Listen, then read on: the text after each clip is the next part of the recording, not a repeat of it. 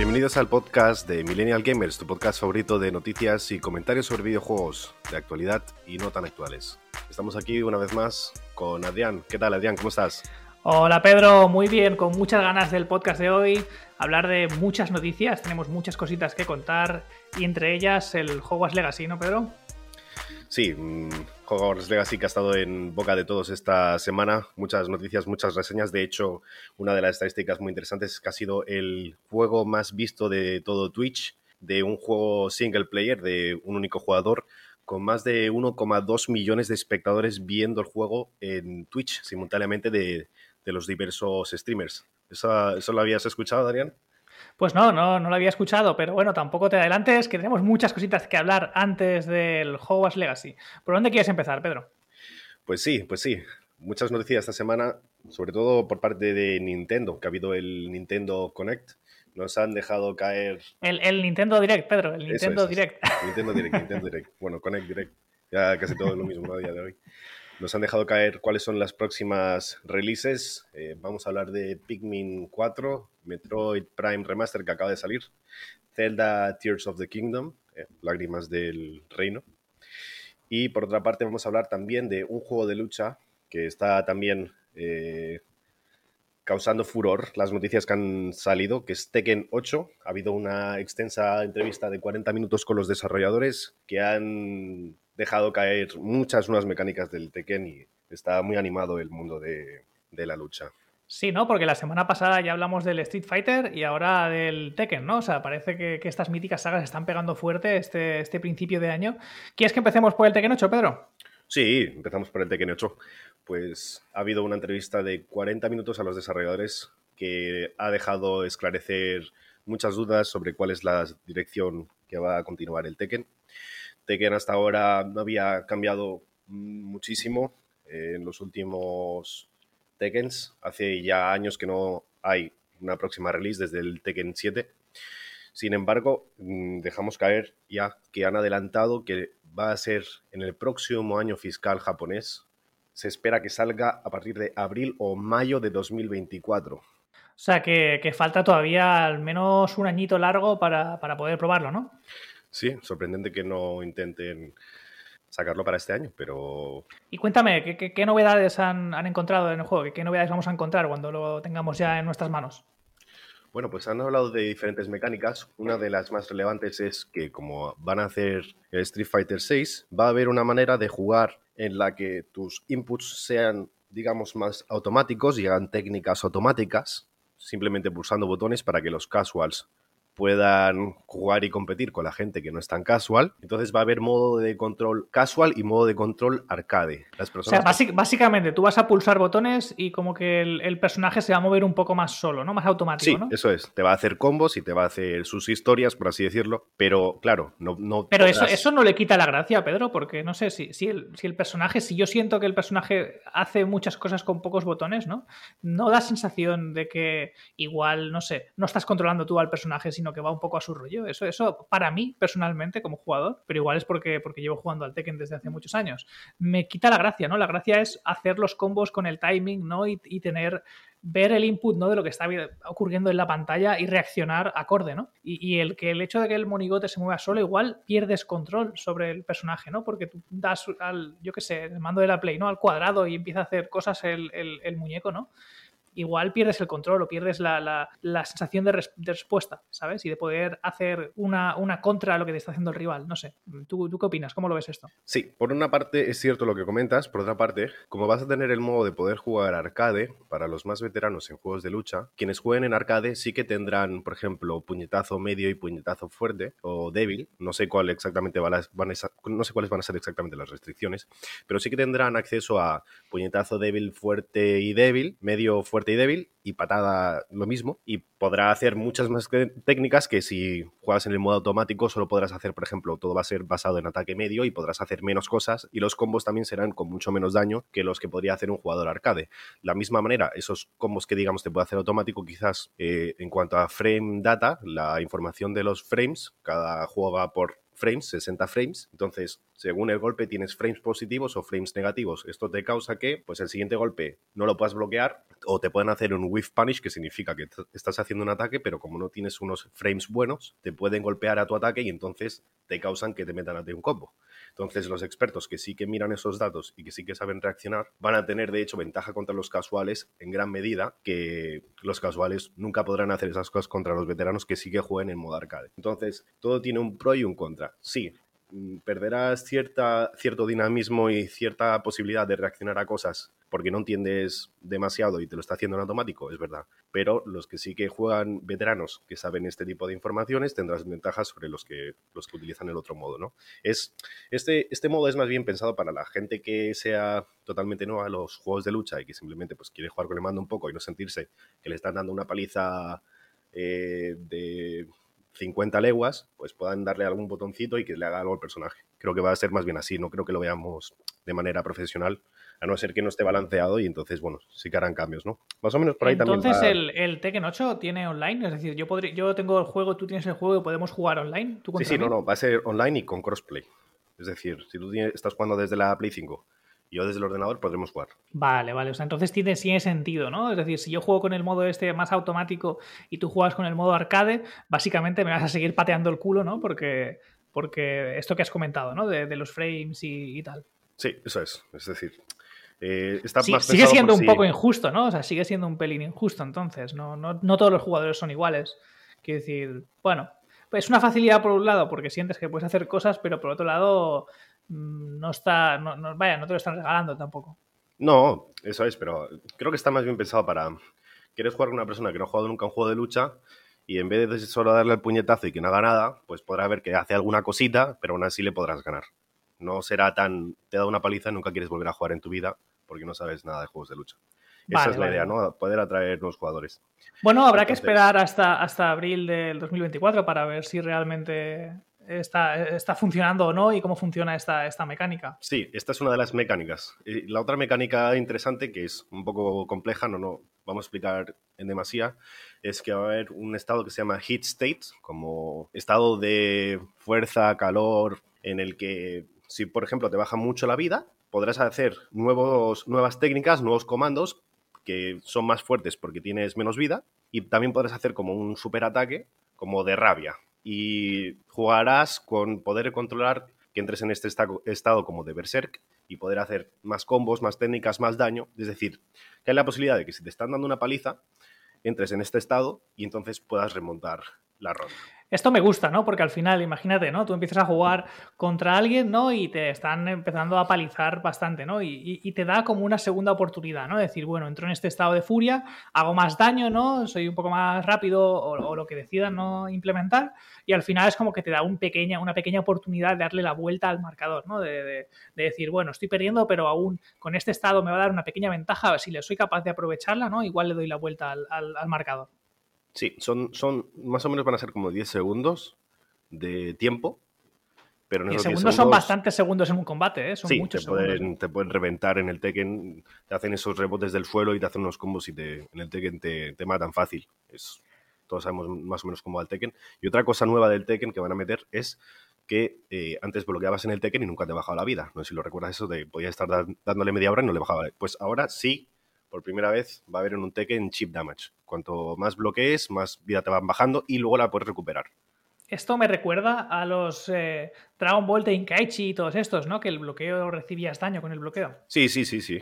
Es, lo hacía balanceado, ¿no? Porque si no, puedes estar media hora bloqueando y a no ser que te hagan una llave, pues mm, Ahí Mira, estos cambios me gustan. Me parece que están queriendo remodernizar la saga, ¿no? Que lleva un tiempo ya estancada.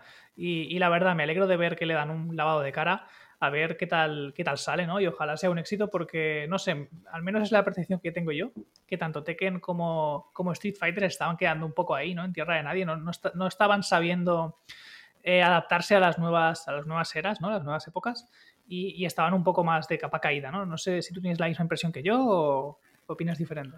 No, no, opino igual. Eh, sí que dentro de la gente que le gustaban los juegos de lucha se jugó muchísimo al Tekken 7, aún se seguía jugando, tiene muchos personajes pero no ha sido tan popular como mm, otros juegos que no son de lucha. Entonces espero que los juegos de lucha vuelvan al podio ¿no? de juegos que la gente juega comúnmente y, y sin miedo a entrar a darse leches.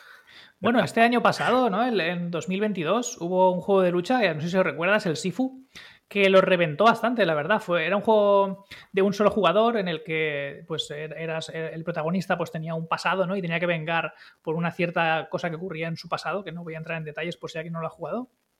Y básicamente era, era, es un juego que, que tienes que patear traseros de todo el personaje que se te ponga por delante, ¿no? No es un juego uno contra uno, ¿no? Como el Tekken o el Street Fighter o tal, pero se puso muy de moda el año pasado, fue muy, muy jugado y, tenía muy buenas, muy buenas reseñas, así que igual, yo qué sé, intentan coger también alguna mecánica del Sifu, que aunque son juegos diferentes y, juegan en, ligas diferentes, eh, la verdad es que interés por juegos de lucha, a verlo hay. Así que, no sé, igual es una oportunidad para estas sagas más, más clásicas, ¿no? Sí, yo creo que también quedó muy demostrado con la release de el Multiverse, el juego de Warner Bros. en el que puedes jugar a Superman, Bugs Bunny, incluso a Rick and Morty. Sí, la, la, verdad, la verdad es que es curioso ver a Superman partiéndose la cara con, con Rick y Morty, ¿eh? la verdad es que...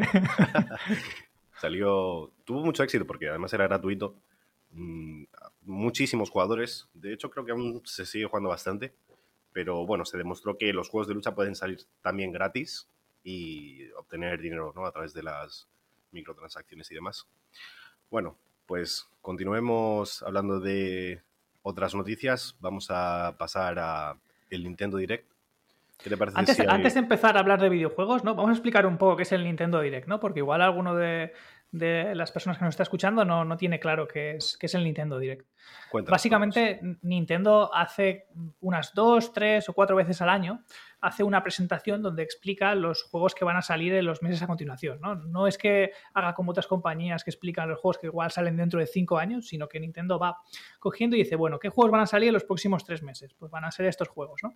Y hace una presentación con trailers explicando las, las mecánicas de cada uno, ¿no? Y, y sobre todo eh, te deja ver cómo va a ser el juego, ¿no? Que, es lo importante.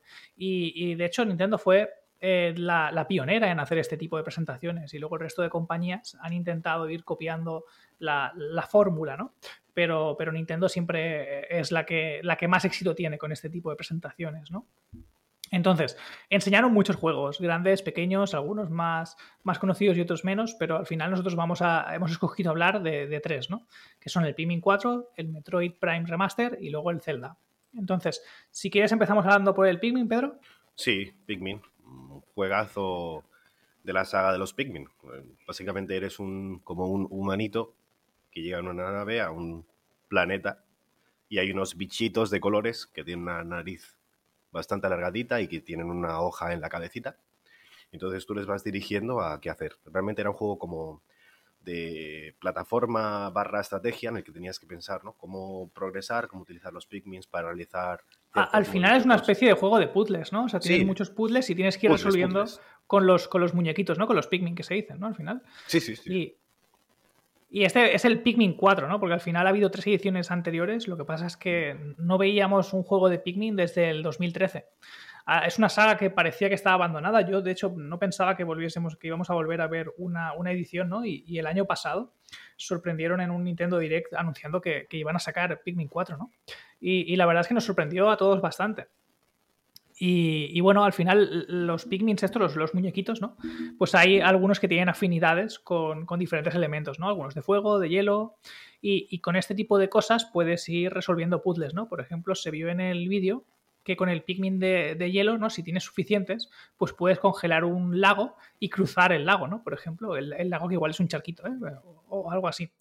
Entonces, eh, la verdad es que tiene también una ambientación así como muy desenfadada, ¿no? Al final es, es, es un juego que, que, tiene una estética así como más, más infantil, desenfadada, casual, ¿no? Es, es, muy para todos los públicos y si se lo das a un, a un niño de 7, 8 años lo va a disfrutar, si se lo das a un adulto también se lo va a pasar bien, ¿no? Es un juego para toda la familia, parece bastante family friendly y con un humor así desenfadado que, que yo creo que, que, va a tener mucho éxito. De hecho, los Pikmins históricamente siempre han, han tenido bastante éxito y, y, una buena colección de fans. Y este pues parece que va por buen camino. No solo eso, sino que además va a haber un perrito, parece que va a haber un perrito. Con el cual también puedes cruzar el lago, puedes romper estructuras y otros obstáculos que tengas en el camino de los Pikmins. Va a haber ciertas nuevas mecánicas que, bueno, hasta ahora no habían. Creo que va a facilitar el gameplay. Eh, recuerdo jugar al, primer Pikmin en la GameCube, que el primer Pikmin salió a inicios de los 2000 y ese Pikmin era muy hostil, la verdad. Eh, poco intuitivo, tenías que realmente pensar los puzzles. Si se te morían muchos Pikmins, eh, estabas acabado, tenías que volver atrás, etcétera, ¿no? Y cuando he visto este gameplay me ha recordado más bastante a, a, los nuevos Marios que simplemente vas por el mundo haciendo, no tienes que pensar tantísimo en el puzzle, no, no vas tan apurado, sino que más bien vas a pasártelo bien, ¿no? Incluso los, incluso los enemigos parecen en cierta medida mm, amigos feos que mm, pues se oponen a ti, ¿no? les tienes que hacer algo, ¿no? Pero hasta son dulces los enemigos, ¿no? En este nuevo Pikmin. Quiero decir, mm, es un Pikmin bastante moderno, bastante más pensado en los usuarios, en, como dices tú, ¿no? En todos los públicos. Y yo creo que también va a ser un, éxito. La verdad es que ha sido, el gameplay ha sido muy chulo, los efectos se veían muy bien. Yo creo que les va a salir muy bien. También hay que pensar ¿no? que, los tiempos han cambiado mucho desde los 2000, ¿no? Al final, eh, en los 2000 el, el, el, tipo de jugador era un jugador más, pues más hardcore, ¿no? ¿no? No existía tanto el perfil este de jugador casual. Eh, los juegos aunque siempre se ha tenido la idea de que eran para niños, pues, pues no eran tanto para niños, ¿no? Los juegos muchas veces eran bastante adultos, ¿no? Tú juegas un Resident Evil de 1999, ¿no? El Resident Evil 2, y no era un juego para niños para nada, vaya. Era un juego más para un público adolescente mm, adulto. ¿Sabes? Y entonces, pues en, en, ese tipo de contexto, ¿no? En el que los, los, jugadores objetivos son más adultos, no le puedes poner un puzzle como muy fácil porque se va a aburrir, ¿no?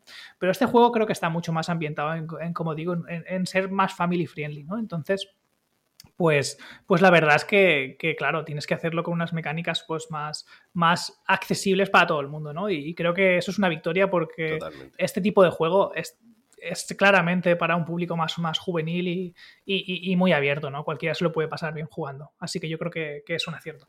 Además, te voy a decir otra cosa. Una de las ventajas que tiene ahora Nintendo es que puede sacar cuando quiera más mapas. Si quieren hacer una expansión, un DLC, lo ponen o simplemente le meten más, mata, más mapas y adelante. Todos los Marios ahora tienen mapas que incluso hacen los propios jugadores. Quiero decir, si sí, sí, eso, eso es cierto. Así, van a triunfar.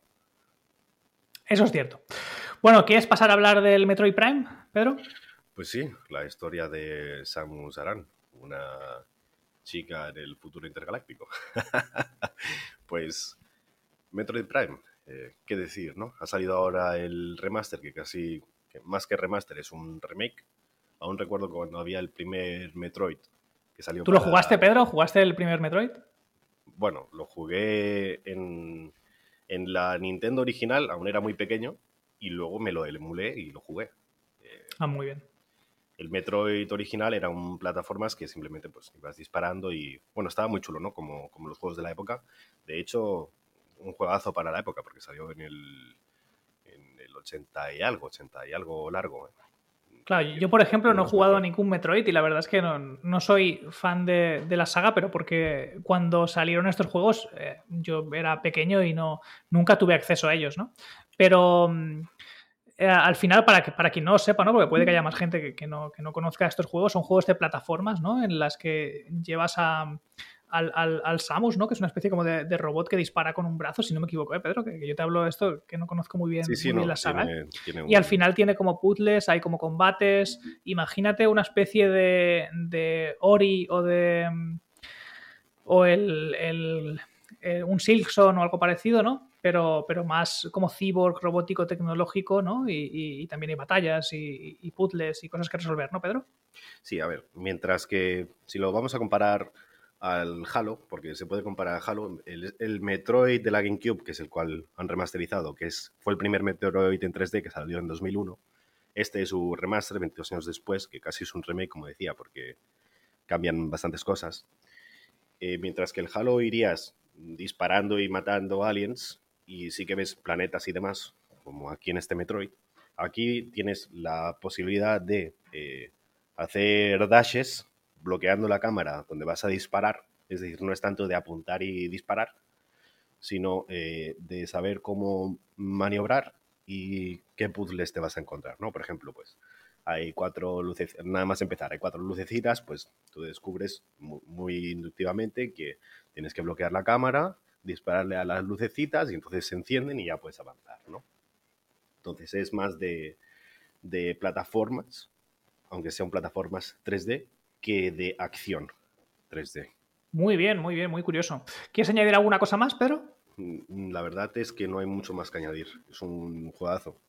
De hecho, está ya en las tiendas, ¿no, Pedro? Se ha salido ya el, juego, ¿no? Sí, sí, ha salido, ha salido y basado en las puntuaciones del Metacritic, tiene un 9,1 de los usuarios. Ostras, o sea que está, está gustando, está gustando de momento. Sí, sí, no, no. Algo que me gusta de, estos Nintendo Directs, ¿no? Es que a veces hacen estas cosas, ¿no? Cogen y te dicen, mira, este es el, Metroid Prime Remaster, ¿no? Pues ya lo tenéis en las tiendas, lo podéis comprar ya, ¿no? Eso es algo que, siempre me ha gustado, ¿no? Cuando hacen. Lo hizo Xbox hace una semana o dos con el Hi-Fi Rush, ¿no? Que cogió y dijo, mira, eh, este juego que acabamos de presentar, pues ya lo podéis eh, tener, ya lo tenéis en el Game Pass y lo podéis comprar si queréis, ¿no? Y a las 5 o 10 minutos. El sí, el, el Hi-Fi Rush, a ver si algún día lo, traemos aquí al, podcast porque es un juego muy interesante. Yo le tengo ganas y, ahora porque estoy con el Hogwarts Legacy, pero, pero en, un, en, unas, en unas semanas igual lo traemos aquí al podcast y damos nuestro, nuestro análisis. ¿No? ¿Te parece, Pedro? Sí, me parece perfecto. Pues vamos al siguiente juego de Nintendo Direct, y el último que nos interesa, que es la, más, la mayor noticia, es el nuevo juego del Zelda que va a salir. Cuéntanos. El Zelda Tears of the Kingdom, ¿no? Y además tenemos ya fecha. Sale el 12 de abril de 2023, así que ya prácticamente se puede ver la lejanía, ¿no? Lo tenemos ya, ya cerquita. Y bueno, trae mecánicas interesantes, ¿no? Al final, para quien no lo sepa, pues Zelda Tears of the Kingdom es la secuela de Zelda Breath of the Wild, Que fue un juego que salió originalmente en la Wii U, ¿no? Y luego salió en Nintendo Switch, que fue donde realmente lo petó, ¿no? Porque al final, como todo el mundo sabe, la Nintendo Switch es una de las consolas más exitosas de, la actual generación, ¿no? Pues eh, este juego al final continúa con muchas mecánicas, ¿no? Sigue siendo mundo abierto, sigues teniendo un montón de sitios que explorar, sigue, parece que sigues teniendo las habilidades, ¿no? Y, todo, ¿no? Y entonces eh, sigue teniendo el mismo tipo de estética, de esta estética pixel shader, ¿no? No sé si se dice así, pero este, este rollo así como, como dibujado acuarela, ¿no? el efecto acuarela que es tan característico de este juego. Desde el primer Zelda de GameCube que introdujeron este estilo y me alegro que no lo hayan abandonado y hayan intentado hacer algo hiperrealístico porque la verdad es que este estilo es muy característico y muy original. La verdad es que es chulísimo. Yo lo he visto el gameplay, como dices tú, y Sí, y además al ser una continuación directa del anterior, pues tiene sentido, ¿no? Que, mantenga la misma estética, paleta de colores, ¿no? Y que se vea, que se vea similar, ¿no? Porque si de pronto te hacen una secuela, pero es súper diferente del anterior, pues te quedas un poco como, oye, ¿qué ha pasado aquí, no? Y lo, que parece interesante de este juego es que se ambienta en los hechos que acontecieron antes del, del, anterior, ¿no? O sea, aunque sale después, son los hechos que ocurrieron antes, ¿no? ¿Cómo se llegó a que el universo acabase como, estaba en Zelda Breath of the Wild, ¿no? Así que podemos indagar un poquito más y saber un poco más de la historia, ¿no? De, qué pasó. No vamos a entrar en spoilers ni, nada, pero, pero es bastante interesante, ¿no? Yo creo que, este juego tiene todos los, los puntos para ser un, un, éxito, ¿no? Porque ya el primero gustó mucho y con que hagan un poco de lo mismo que ya hacían, pero con nuevas eh, cosas, ¿no? Que parece que es lo que, se están enfocando, pues va a ser un, completo éxito. Algunas cosas de las que se ha visto en el vídeo, ¿no? Es que parece que hay alguna especie como de vehículos, ¿no? Se veía una especie como de plataforma con cuatro ruedas y, y que Link podía ir como volando, ¿no? Y luego había como una especie como de coche todoterreno, ¿no? A ver, a ver en qué acaba todo esto. Pero, pero así de entrada tiene, tiene buena pinta, ¿no? Y luego se ve también cómo Link puede eh, usar diferentes habilidades que no se vieron en el anterior. Así que, vaya, a ver, a ver qué nos espera. Yo estoy convencidísimo que esto va a ser un éxito y, que, lo va a petar, ¿no? Pero, como todos los juegos hoy en día, parece que no pueden salir sin controversias, ¿no, Pedro? Sí, ¿qué juego ha salido que no tenga ninguna controversia? Uf, últimamente cuesta, ¿eh? Cuesta encontrar un juego sin controversias. Cuéntame, ¿qué ha pasado, Pedro? Pues bueno, que Nintendo ha anunciado que por primera vez va a subir el precio de un videojuego y va a vender el nuevo Zelda a 70 dólares, lo cual ha causado controversia. A 70 dólares. ¿Y a cuánto estaba anteriormente, Pedro? Estaba a 60, ¿no? Alrededor de los 60, ¿no? Sí, Nintendo nunca ha vendido un juego a 70 dólares, siempre a 60. Y entonces la controversia viene de que los fans no están contentos de que les hayan subido 10 euros, ¿no? Bueno, 10 dólares el, precio del juego, ¿no? Consideran que, no hay motivo que justifique, ¿no? Este, esta subida de, precio. Sí, como siempre. Hay donde se quieren encontrar motivos, se pueden encontrar motivos y donde se quieren encontrar motivos para no subirlo también los hay, quiero decir. ¿Y sabes si Nintendo ha hecho alguna alegación del por qué ha justificado el por qué esta subida de precio o simplemente ha dicho este juego lo vamos a vender más, más caro y ya está? Simplemente ha dicho que lo van a vender más caro y que no va a ser un cambio de paradigma, es decir, no van a ser ahora todos sus juegos de 70 dólares, sino que va a ser basado en eh, caso por caso. Bueno, habrá que ver qué pasa. Yo estoy convencido de que va a vender como, vamos, como churros, igualmente, a 60, 70, da igual el precio que lo quieran poner, este juego se va a vender un montón, ¿vale? Pero si quieres, quieres comentar, entrar un poco en detalles a, a ver qué opinamos sobre, sobre la subida de precios. Bueno, se pueden opinar diversas cosas, ¿no? Lo que han comentado los usuarios. Por una parte, se entiende que los costes de producción del videojuego sean más elevados, por lo tanto, intentan subir los precios. También hay la contrapartida de comentar que la subida de precios eh, en este momento, el cambio de sueldos eh, tampoco ha variado mucho desde, por ejemplo, 2005. El promedio de sueldo de una, de una persona que paga en dólares no ha incrementado tanto como para justificar estas subidas si lo comparamos ¿no? a, otros eh, impactos anteriores del coste de los videojuegos que sí comparado a precios de, de entonces eh, quizás un juego valía 118 dólares comparado a los precios de entonces, pero claro, el impacto de comprarse un videojuego entonces no era tanto como ahora 70 dólares lo pueden ser para una persona. ¿no? Entonces, eh, hay diferentes opiniones. Creo que por una parte está justificado, pero que por otra parte también es posible que vendan menos. Se ha visto ya que juegos que venden solo con microtransacciones como Fortnite en 2018 hicieron 2,4 billones de dólares, que es el equivalente a vender creo que 40 millones de copias de 60 dólares. Quiero decir. Oh, wow. O sea que, que ganan más dinero, ¿no? Haciendo los juegos gratis, pero con microtransacciones, ¿no? Sí, creo que mm, ese tendría que ser el paradigma porque se está siguiendo y se está viendo que se vende más, ¿no? Pero al final, al final los juegos que hace Nintendo son muy diferentes a, un Fortnite, ¿no? Y yo no creo que podamos pedirle a Nintendo que ahora saque los juegos gratis y los venda cargados de microtransacciones, porque eso es una, una forma de hacer los juegos muy anti-Nintendo, ¿no? Nintendo siempre ha sido en plan, compra el juego y lo tienes completo y luego si quieres te hacemos algún pack, alguna DLC o alguna ampliación, pero tú tienes tu juego, lo juegas offline, ¿no? Porque al final la mayoría de juegos de Nintendo, quitando algunos casos concretos suelen ser juegos offline, ¿no? Un jugador o, para jugar con la familia, ¿no? Pero que no necesites estar con internet, ¿no? Y, si Nintendo empieza a hacer esto, yo creo que sería pervertir un poco la idea, ¿no? De, lo que es la propia Nintendo. Yo creo, sinceramente, que la subida de precios no, es, no debería ser una sorpresa. PlayStation ya ha subido los precios de sus videojuegos, eh, Xbox, eh, incluso las consolas, ¿no? Han subido de precio. Eh, como subió de precio la PlayStation 5 y luego más tarde, hace, hace unas semanas, subió el precio la, la Xbox, ¿no? Así que no debería sorprendernos ver, ver cómo suben de precio los videojuegos, porque es que lo están haciendo todas las plataformas. Está subiendo todo, el coste de vida en general, ya no solo los videojuegos, y, no me sorprende para nada que, Nintendo haya tomado esta decisión. No debería ser algo que, que cause tanta polémica, porque ni han sido los primeros, ni probablemente van a ser los últimos.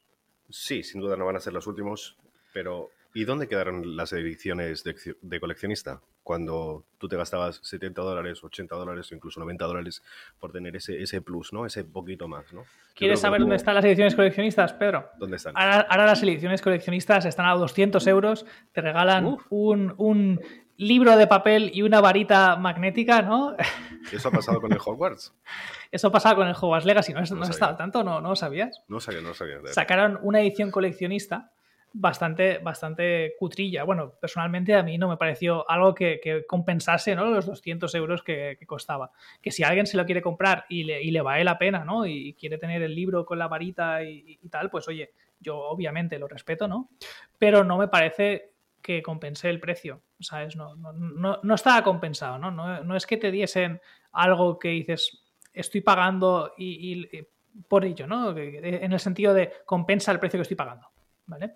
Pero bueno, eso es mi opinión. Habrá quien opine diferente, por supuesto. Y, eso, pero sí, sí, con el Hogwarts Legacy pasó. Y si quieres ya con esto hilamos, ¿no? ¿O, quieres decir alguna cosa más? Solo el último comentario que yo creo que no me hace falta ninguna varita ni ningún libro. Eso para los que sean muy fans está bien.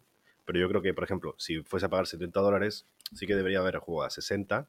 Y si quiero pagar 70, pues por ejemplo, que me pueda poner un skin de cómo era el, el link en el Zelda anterior o que me viniese algún tipo de plus en el juego. O si fuese a pagar 80, lo mismo, incluso más pluses ¿no? dentro del juego Quiero decir que no bueno, es, en la. Ese es un poco el concepto que, que siguen hoy en día los videojuegos. ¿eh? La mayoría de videojuegos tienen una edición estándar que vale X, ¿no? Normalmente alrededor de los 60, 70 euros. Y luego tienes una edición deluxe o coleccionista o tal que te viene con el juego base más unos cuantos DLCs. Entonces, eh, ese suele ser el, formato que se, sale hoy en día. De hecho, no, es extraño ver, este tipo de, de propuestas como la que dices, Pedro. Eso es, eso es. Pues si quieres, antes de ah, entrar a hablar del Hogwarts Legacy, una noticia que simplemente es comentar prácticamente el título. Para los que les gusten los juegos de zombie y adquiriesen el último juego de zombie que salió online, que fue Back for Blood, se ha anunciado ya que van a discontinuar su roadmap. No van a continuar con el juego, ni a sacar mapas nuevos, ni personajes nuevos, ni nada, como se había dicho que iba a hacerse. Y se queda así. Back for Blood ya se acabó. Bueno, esta es la noticia triste del día, ¿no? Al final, Back 4 Blood, un juego que prometía un montón. De hecho, recuerdo que, tú y yo lo probamos en, la, beta que salió. Y, era un juego que prometía mucho, ¿no? Prometía traer, traer eh, la, mítica franquicia ¿no? de, zombies un poco de vuelta y, parece que no, que no ha podido ser. Al final no, ha funcionado, los fans no, han apostado por ella y, parece que, había muy pocos jugadores concurrentes ¿no? y al final han decidido abandonar un proyecto. El, proyecto al final siempre es, siempre es triste cuando pasan este tipo de cosas porque nunca es una buena noticia que un juego no funcione y, lo tengan que retirar. Ah, bueno, al final no, no es que lo retiren, simplemente no le dan soporte. Pero vaya, el no darle soporte a un juego de estas características significa que lo matan, básicamente yo creo que el juego tuvo varios problemas y que se queda demostrado que Valve no hizo las cosas mal para nada con Left 4 Dead y Left 4 Dead 2. Eh, nos dijeron que habían los desarrolladores de los originales de Left 4 Dead en el Back 4 Blood y resulta que solo habían dos desarrolladores de los 300 o 400 que habían. Y luego, por ejemplo, pues eh, Left 4 Dead, cuando tú le disparabas a un zombie, se le disparabas en la barriga y le mataba, eh, caía de una manera eh, si le disparabas en el hombro de otra, en la cabeza de otra, incluso había diferentes ángulos según cómo le disparases en la cabeza, ¿no? Quiero decir, había un nivel de detalles increíble que en Back 4 Blood, un juego mucho posterior, no los tenía. Luego, otro fallo que tuvo el juego de Back 4 Blood es eh, el precio. Creo que debería haber sido más barato porque solo ofrecían un mapa. Y ese es el otro problema, que solo ofrecían un mapa. y de hecho ni, siquiera era muy grande el mapa, ¿no? O sea, tampoco, era, tan largo, no te iba a dar tantas horas de, juego, realmente. No, para nada, para nada. Los originales de For ambos creo que tenían cuatro mapas ya en salida. Y eran más extensos que los del Back 4 Blood. Que sí, que había el rollo de las cartitas y tal en el Back 4 Blood, que funcionaban como aumentos, pero vamos, eso tampoco es tan impresionante. Eso lo puedes hacer con un mod en casi cualquier juego. Sí, sí, una pena, la verdad. Bueno, va, para compensar un poquito, vamos a hablar del Hogwarts Legacy, ¿no? La nota alegre del día, ¿no? levantemos, levantemos el momento. bueno, yo por lo menos estoy muy contento, tenía muchísimas ganas de, jugar a, este juego, la verdad. Em, yo lo pude probar en, el acceso anticipado porque tenía edición deluxe y la verdad es que llevo, llevo unos días jugando al Hogwarts Legacy y está siendo vaya, una, aventura. Eh, para que para quien no lo sepa y por poner un poquito de contexto, ¿no? Pues Hogwarts Legacy es, un juego ambientado en el universo de Harry Potter, ¿vale? Pero no es contemporáneo a Harry Potter, ocurre en el 1800, mientras que, los libros y las películas de Harry Potter pues ocurren en, una época mucho más actual. No estoy seguro ahora, pero creo que era alrededor de los 90 o, así. Entonces, em, en este juego ¿Qué tenemos, no? ¿Qué nos ofrece Hogwarts Legacy? Pues obviamente, como el nombre indica, ¿no? Pues está ambientado en, Hogwarts, ¿no? La mayoría de, cosas ocurren en el castillo y la verdad es que mm, no vamos a entrar en spoilers porque tampoco queremos spoilear aquí a la audiencia, pero sí que os vamos a dar nuestras impresiones y sí que vamos a hablar un poco de, las cosas que más nos han gustado, de, las cosas que hemos ido viendo y, tal. Yo llevo jugadas alrededor de unas 10 horas y ya me ha servido para ver gran parte del, contenido, el sistema de combate. Podemos, vamos a comentar bastantes cosas del, juego. ¿Tú has podido jugarlo, Pedro? Yo, eh, más que jugar, he visto mucho gameplay, la verdad. Mucho gameplay y, sinceramente, eh, dices que has visto gran cosa, pero dudo que has visto todo el mapa que hay, porque increíble, cuánto mapa. Es increíble, la verdad es que sí, ¿eh? el, juego es enorme, es muy, muy grande. Pero si quieres voy a empezar a, contar un poco mis impresiones sobre la historia, lo que llevo de momento. La verdad es que me parece que, la historia está muy bien narrada. Yo tenía un poco de miedo con esto porque me imaginaba, digo, bueno, mira, en el peor de los escenarios, ¿no? Si el juego pues no, no está muy bien y no, no me gusta, al menos tendré todo Hogwarts para recorrer y poder, poder disfrutarlo, ¿sabes? Pero, pero resulta que la historia me ha sorprendido para bien. Eh, sin entrar en ningún tipo de detalles ni de spoilers, eh, me gusta porque la historia parece una película, está bien narrada, el guion es bueno, ocurren eventos que son interesantes, te dejan con ganas de saber más de qué está pasando en la historia, ¿no? Y el por qué, y, tiene ese puntito de misterio, ¿no? De querer descubrir qué, se esconde detrás de todo, de todo lo, que, lo que se explica en la historia, ¿no? Y el por qué, ¿no? ¿Por qué ocurren estas cosas, ¿no? ¿Quién está detrás de todo esto, ¿no? Tiene ese punto misterioso que tenían los libros y las películas y lo han conseguido reflejar muy muy bien. Los personajes que aparecen son interesantes. La verdad es que, no he encontrado de momento ningún personaje que me chirríe o diga, uy, esto no, no tiene, todos tienen carisma, todos tienen tienen eh, su interés, te permiten aprender del lore bastante. Las misiones secundarias son muy entretenidas, están bien hechas, parece un poco en el, en el nivel de calidad parece los de The Witcher 3, ¿no? Que todas las historias tenían su puntito de descubrir un poco del lore y un poco de tal. Hay algunas que son más, más ligeritas, pero en general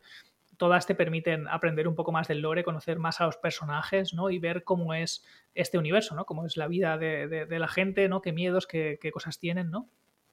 Y la verdad es que, me está gustando mucho.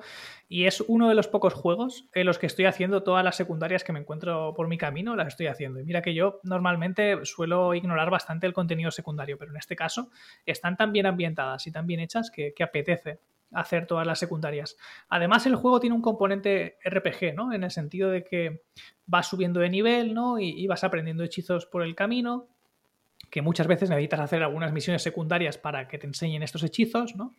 Y también en un cierto punto, sin entrar en ningún tipo de spoilers, puedes elegir como unas habilidades especiales, unos tipos de perks que te permiten focalizarte pues, más en el ataque o más en plan habilidades generales, en el sigilo, en las artes oscuras, ¿no? Entonces puedes elegir un poco customizar tu personaje a tu gusto, ¿no? Así puedes hacer el, mago que tú, que tú quieras ser, ¿no? Quieres ser un mago oscuro, quieres ser un mago eh, bueno, ¿no? Quieres ser, quieres centrarte en el sigilo, pues puedes hacer todo esto, ¿no? Mucha Luego también. Estaba, perdona que te interrumpa. Mucha gente estaba temerosa con el combate. Tenía mucho miedo, ¿no? Y la verdad es que el combate es una pasada. Gráficamente creo que está muy bien logrado. Los efectos son muy buenos. Creo que hay mucha mm, posibilidad de maniobrar pues fíjate que a mí el combate me encanta. O sea, yo también tenía mis dudas, yo igual que, la mayoría de fans, pues tenía, tenía mis dudas con el combate y la verdad es que lo han hecho muy, muy bien. Es un combate que no es fácil, si lo ves por vídeo solo puede parecer que es muy fácil y tal, pero no lo es para nada. Tienes que estar muy pendiente. El modo, yo juego en modo normal y es, es un reto la mayoría del tiempo, la verdad. No he sentido que, era, fuese fácil en, ningún momento. Tampoco es que fuese súper difícil, pero no es un Dark Souls, ¿vale? Pero sí que es un reto y tienes que estar muy atento. Y he muerto en varios eh, combates así más, más complejos varias veces eh, haciendo intentos.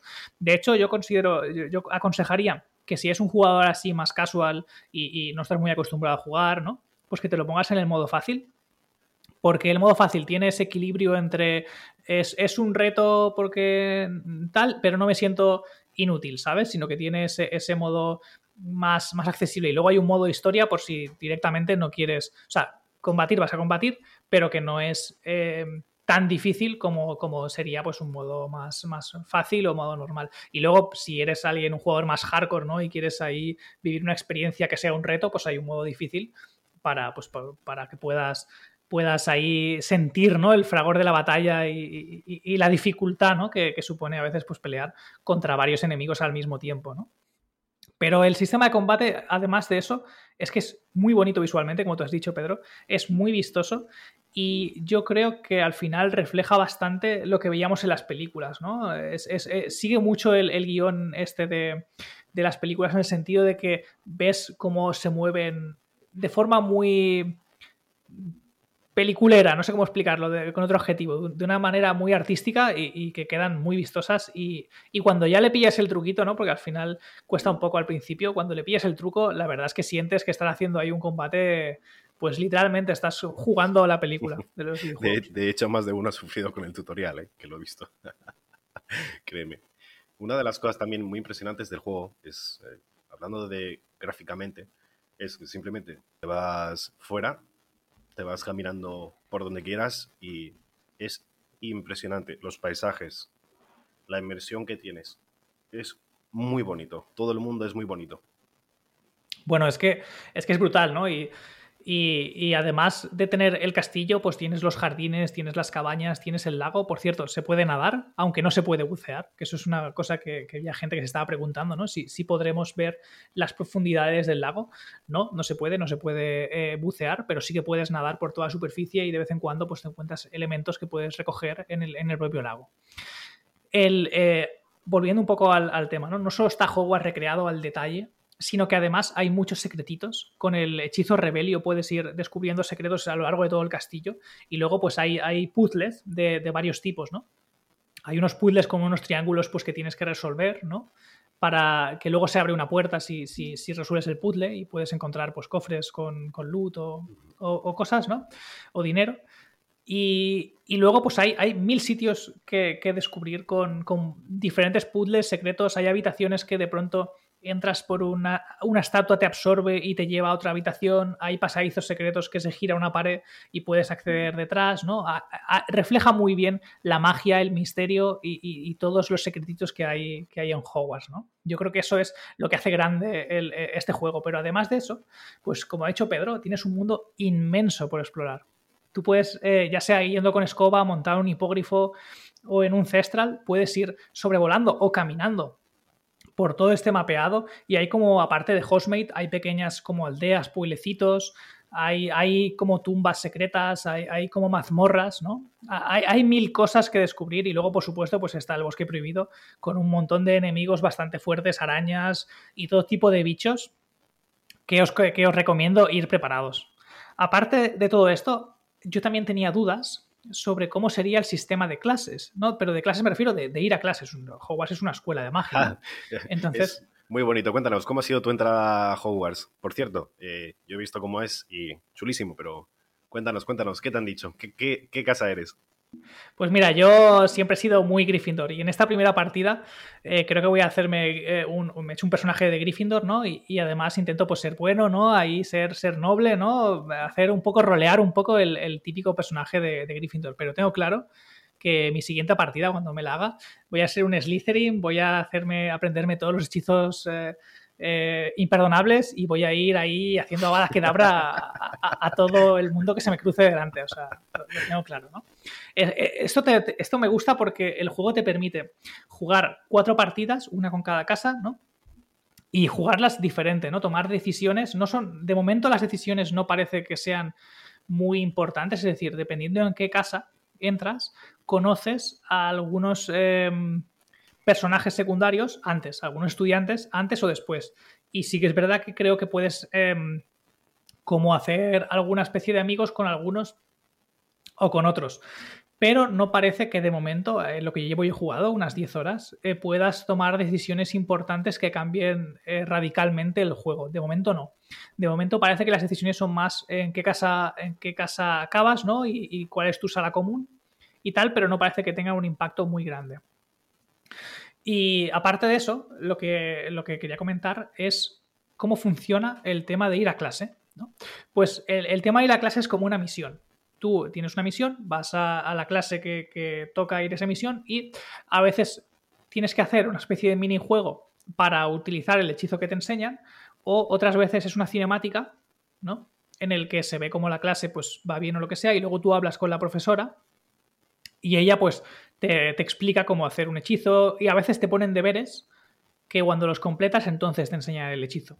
Y esos deberes pues eh, funcionan en forma de misión. Tú tienes que hacer X cosa, ¿no? Pues recoger, utilizar la poción X mm, dos veces. Eh, este tipo de cosas así, ¿no? Que son jugables, son como retos jugables. Y la verdad es que lo han hecho bastante bien. Creo que conserva el, concepto el concepto de ir a clase y seguir aprendiendo, ¿no? Y, todo el rollo, pero lo, mezcla bien con la historia, porque ni todo el rato son minijuegos, ni todo el rato son hacer misiones secundarias, sino que, lo mezclan bastante.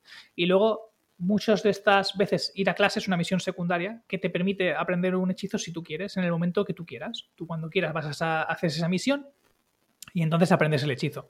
Yo, como he comentado, estoy haciendo todas las secundarias primero, antes de continuar con la historia, y creo que, si el juego te está resultando difícil o te cuesta acceder a algunos combates o tal, creo que es la manera de hacerlo más fácil para ti, ¿no? Hacer primero todas las secundarias, así tienes más hechizos y más conoces un poco más el lore, y te permite subir de nivel, y, es más fácil luego continuar con la historia, que si, que si solo te centras con la historia a piñón, ¿no? Igual sí que se te puede hacer más complicado al principio.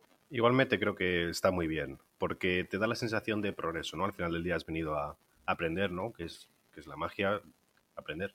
Entonces te, da esa sensación de progreso, ¿no? No te vuelves simplemente OP eh, muy poderoso de la noche a la mañana, ¿no? Hay una progresión. No puedes ir simplemente al bosque oscuro y decir soy el mejor mago del mundo, ¿no? Tienes que haber hecho ya algo si no, no te va a ir muy bien, ¿no? Sí, totalmente. Además, eh, aunque he comentado esto, ¿no? De hacer todas las misiones secundarias y tal, realmente es un juego que, recompensa por ello en forma no solo de, nivel y de hechizos, sino también de cosméticos, consigues un poco más de dinero, pero en general yo creo que la progresión es muy orgánica, sin hacer, sin sentir que estás haciendo un esfuerzo o sin sentir que estás farmeando, todo lo que vas haciendo lo sientes como, como que es gratificante y que, y que está bien hilado. nada lo sientes forzado, ni metido en calzador, ni tal.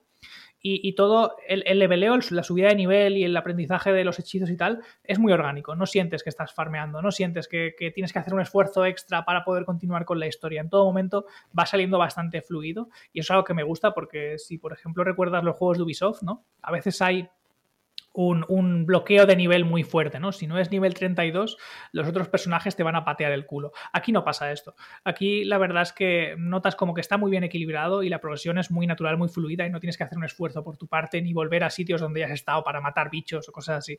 Aquí la verdad es que, está muy bien. Yo me quito el sombrero no estaba muy seguro de si el equipo de Avalanche iba a poder hacer un buen juego de, del Hogwarts Legacy porque es, un equipo más, más pequeño de, desarrolladores y, los últimos juegos que he hecho eran como más pequeños y tal, pero me quito el sombrero con ellos. Lo han conseguido, han hecho el juego que todos estamos deseando y prueba de ello es que ha tenido muy buenas reviews en todas las, revistas clásicas de videojuegos. La mayoría le ponen un 8 o un 9 para arriba y, y yo la verdad me quito el sombrero. O sea, muy recomendado.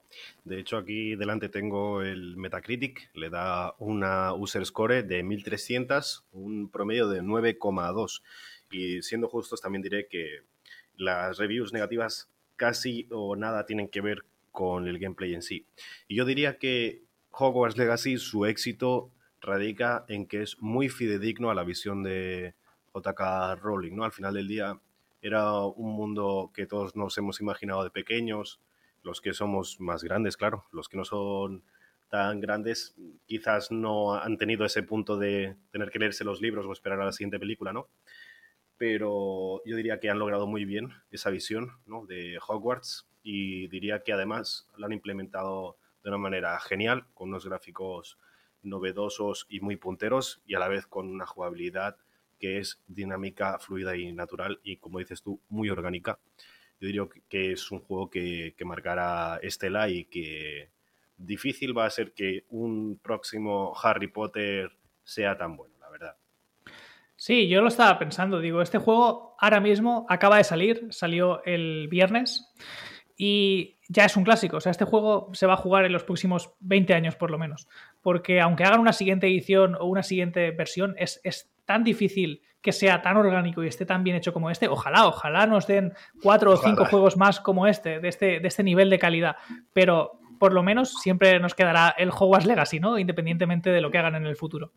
Y, la verdad es que, que el, juego funciona muy bien en todos los aspectos, pero sí que quería comentar que yo lo estoy jugando en la edición de PC. Tengo un, PC gamer bastante bien montado y sí que a nivel de performance en PC eh, hay algunas bajadas de frame en algunas zonas, ¿no? El, juego funciona muy bien en general, no hay bugs importantes, no me he encontrado glitches visuales ni, nada así eh, destacable, pero sí que notas ciertos bajones de frames en, algunas zonas donde, donde hay pues, pues más carga poligonal o, por el motivo que sea, ¿no? En, alguna torre así con un paisaje más abierto y, y, que hay varias plantas, ¿no? Pues sí que notas algunas bajadas de frame, ¿no? Yo normalmente el juego va a unos 100, 120, 130 FPS, que lo cual está genial, va muy bien en general el juego. Y de pronto entras en una sala y te baja a 40, ¿no? Te ha bajado 100 frames en un momento y, lo notas, notas un poco esa ralentización, que no entorpece la experiencia y tampoco es nada súper grave, pero sí que quería, quería comentarlo, ¿no? Porque sé que, que, habrá alguien que se esté planteando, ¿no? ¿Qué tal, qué tal funciona el rendimiento? Y en general, ya te digo, o sea, funciona de 9 eh, la mayoría del tiempo, con algunos bajones de FPS que hacen pues, que, la nota de, performance pues, no pueda ser tan, tan buena, ¿no? Pero quitando eso, creo que en las consolas no, no ha habido estos fallos importantes tampoco. Ayer, día, el viernes, sacaron el, parche día 1, que también corregía bastantes de estos problemas y habrá que ver si lo siguen parcheando y siguen mejorando la performance, especialmente en PC, que siempre suele ser la versión que más sufre en este tipo de, casos, y, lo van optimizando para dejarlo ya todo completamente la performance de 10 en todo momento. De hecho, he visto opiniones y también gameplay de tanto de PlayStation 5 y PC, y lo que comenta la gente es, y por lo que he visto, es que en Play 5 está muy bien optimizado, no se nota tantas esas bajadas de frames. En PC sí que he visto a ciertas personas que se le notaban y otros eh, streamers que sí que tienen, supongo, máquinas más eh, potentes, no se notaba demasiado si había una bajada de frames, la verdad. Pero también lo que comentas tú, ¿no? Rápidamente han sacado un parche mm, increíble que lo hayan hecho tan rápido bueno, ya suele ser habitual, ¿eh? Normalmente el parche día 1, por desgracia, hoy en día es, lo habitual, ¿no? Que, el juego nada más salir ya tenga un parche porque las versiones que se llevan a las tiendas, ¿no? O, se, o, que suben a Steam, pues no, pues no son las versiones parcheadas, ¿no? Y, y, tienes que no solo bajarte el juego, sino luego bajarte el parche el día 1 etcétera. Así que por desgracia esto, esto suele ser bastante común. Habrá que ver si en los próximos días pues siguen parcheando y siguen mejorando en PC, porque es que siempre suele ser la versión que sufre, ¿no? Al final, eh, igual desarrollan pensando en, en, PlayStation o en Xbox y luego el, PC pues siempre tardan unos meses o unas semanas en, terminar de pulirlo. Pero de todas maneras, como comento, no hay bugs relevantes, no hay nada que sea un desastre eh, en cuanto a la performance, ni, ni bugs así en plan Cyberpunk ni nada parecido. El juego va muy bien la mayoría del tiempo, pero bueno, no queríamos eh, irnos de, despedirnos del podcast sin, sin comentar esto. ¿Qué nota, ¿Qué nota le das al final, Adrián?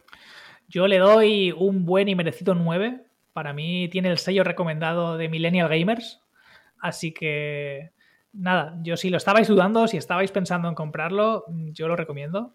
Y, es un, juego que os va a dar muchas horas. No, como os he comentado, yo solo llevo 10 horas de juego, no lo he podido terminar, así que no sé eh, cuánta va a ser la duración real del, juego, pero yo calculo, viendo en el momento de la historia en el que estoy y tal, que mínimo unas 30 horas de juego tiene que darte seguro. Y si luego te vas a buscar en profundidad secretitos, haces todas secundarias y tal, yo estoy seguro que al menos 40 horas de juegos te va a dar. Em, sí, sí, yo creo que debe estar alrededor de, de ahí. Sí, coincido, coincido. Yo he visto bastante gameplay. Quizás he visto unas 6 horas de gameplay. Cuando en, el futuro, en las próximas semanas, cuando ya os haya dado tiempo suficiente a nuestros oyentes a, poder terminar el juego y yo también lo haya podido terminar, seguramente haremos una edición especial del, podcast, ¿no, Pedro? ¿Haremos un spoilercast? Pues puede ser, puede ser. ¿Por qué no? Sí, yo, creo que haremos un, un, spoilercast para um, hablar con, detalle y con spoilers del juego y dar una opinión ya como más, más final, ¿no? de, lo que nos ha parecido y tal al menos creo que vale la pena intentarlo. Muy bien, pues ¿querrías comentar alguna cosa más de Hogwarts Legacy, Adrián? No, yo creo que por aquí, por aquí podemos despedirnos. La verdad es que ha sido una semana cargada de noticias y muy interesante y, el Hogwarts Legacy ha sido ya la guinda para, para el pastel. Eso es. Pues muchas gracias a todos por haber venido otra semana más al podcast.